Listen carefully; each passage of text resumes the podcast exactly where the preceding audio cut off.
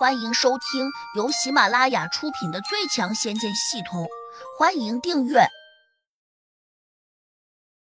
第七百五十章出世造物神笔。我们又见面了。王昭君柔柔的看着胡杨，眼里有一些湿润。这是一种无奈，明知还会分离，却还是要相见。胡杨伸手拉着她，想拥她入怀，可触摸到她的肌肤。却如同摸着木头一般生硬冰冷。如果是以前的胡杨，可能会执手相看泪眼；现在的他早已经坚硬的像块石头。但他依然有种深深的怅惘。两人这样看着时，一个神识从门外悄悄的飞进来，看了一眼，又赶紧退了出去。难怪胡杨哥对杜姐姐没有兴趣，原来他还是那么迷恋昭君姐姐。小婉对王昭君并不陌生。甚至他一直认为，只有王昭君才是胡杨最好的灵魂伴侣。他退出神时，又念了一句：“我不会告诉杜姐姐的。”胡杨非常专注，竟没有注意到小婉偷偷的来过。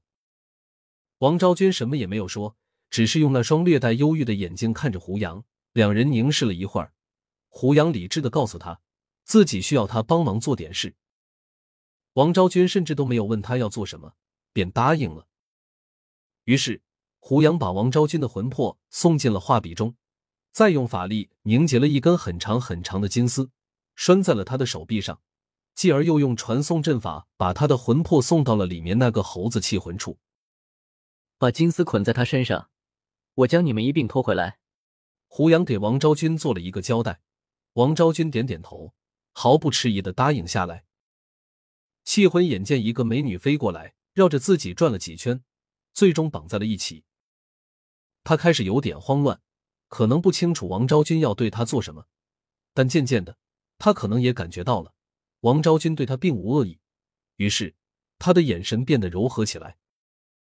大概两个小时过后，胡杨终于把王昭君和气魂给拖到了画笔内部空间的边沿，再次把王昭君带出画笔空间。胡杨说：“谢谢你的帮助。”下次再见。他的声音略有一点颤抖，但是他没有再让情绪大肆蔓延。既然早迟要分离，那不如来的痛快一点。王昭君淡然一笑，离开了那节花木，化作虚影，飞进了花瓶中。人生有太多的无奈，有时只能努力去面对。胡杨深吸了口气，尽量平息着内心的波动。这时。通灵宝珠的气魂用神识安慰胡杨：“非人力可为，不用难过。”他以为胡杨无论如何也解不开画笔里面那个气魂的封印，便劝他认命。胡杨没说什么。现在需要他做的是尽快解开气魂的封印，并不是为了证明给通灵宝珠看，是为了看看刚刚学会的解封法诀好不好用。没想这事儿对于胡杨来说，居然并不难。所谓难者不会，会者不难。解封法诀早已经深深的印进了胡杨的脑海中。虽然第一次出手有些生硬，但慢慢的，他拈出法诀就变得熟练起来。通灵宝珠里面那个气魂的神识很强大，他即便不从宝珠里面探出来，依旧可以清楚的看见胡杨的动作。刚开始，他并不相信胡杨能够打出解封法诀，毕竟他对胡杨或多或少比较了解。从他最初接触到胡杨，到这些日子的经历，他总认为胡杨运气不错，却真不是什么神仙转世。由此，胡杨的系统中收到了来自于他的轻视加三五六二八。胡杨手上的动作停滞了下，有些惊喜，一个气魂竟然能够给自己带来这么多的点数，简直让人觉得不可思议。眼珠一转，胡杨假意露出为难的神色，故意念了一句。要想解开他的封印，真难。于是，胡杨又收到了来自通灵宝珠中气魂的轻视，加一零七七六。陡然间减了那么多，照这样下去，估计从他那里已经榨不出更多的点数了。胡杨微微一笑，又说：“一个小小的封印，岂能难倒我？”通灵宝珠中的气魂再次送了他几千比试的点数。胡杨没加理睬。